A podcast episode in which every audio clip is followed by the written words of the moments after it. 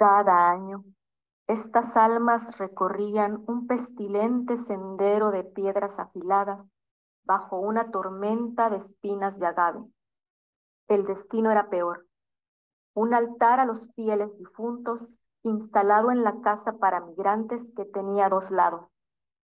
El de los deliciosos sabores, copal, música y papel picado para las que no lograron terminar con vida su recorrido y el que preparaba Mixtecacihuatl.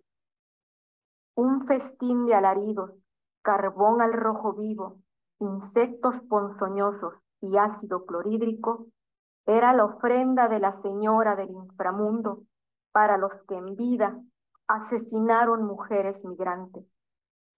Sentir eternamente en carne propia el deseo de escapar de ese lugar y no lograrlo, su condena.